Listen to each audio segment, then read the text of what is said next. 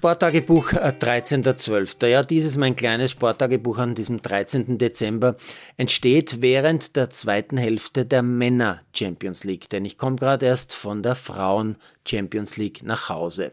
War in St. Pölten und zwar auf Einladung der niederösterreichischen Versicherung. Danke dafür an äh, Regionaldirektor Stellvertreter Peter Pfeiler.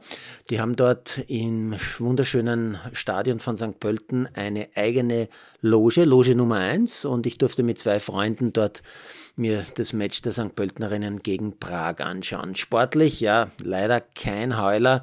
Ähm, war kein gutes Spiel heute von den St. Pöltenerinnen. Da habe ich sie schon deutlich besser gesehen. Vor allem in der ersten Hälfte waren sie extrem nervös. Die ersten 20 Minuten überhaupt. Viele, viele Fehler. Und vor allem eines ist aufgefallen, die Pragerinnen körperlich in jeder Hinsicht einfach besser. Stärker, größer äh, und irgendwie robuster.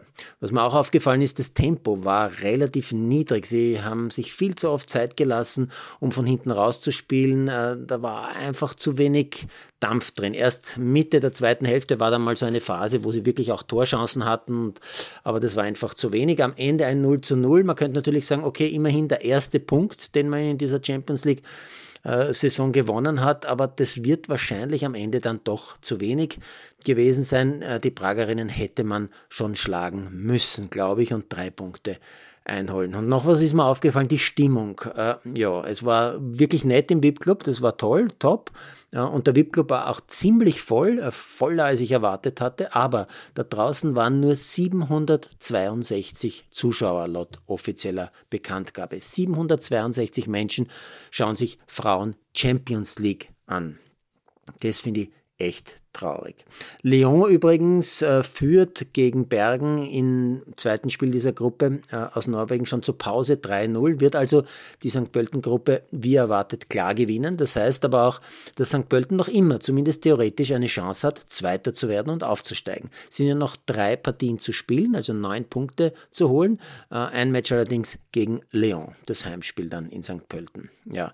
Äh, parallel dazu schaue ich jetzt noch so mit einem Auge Champions League, äh, zweite Hälfte bei den Männern Männern. Als erstes sehe ich Lewandowski, den ich schon bei den Bayern nicht mochte und jetzt bei meinem FC Barcelona trifft der Kerl auch nichts. Da steht es zwar 1 zu 1 in Antwerpen, aber Barca darf eigentlich gegen eine Mannschaft wie Antwerpen niemals Punkte abgeben. Zumindest nicht mein FC Barcelona.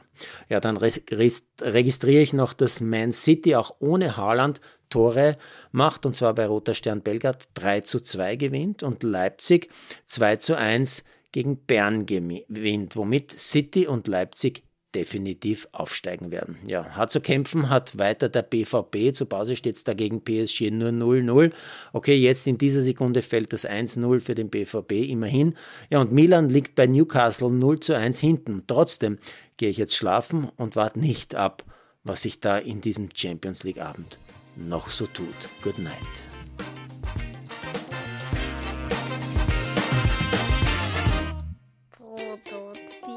von Malderino. Hier ist es.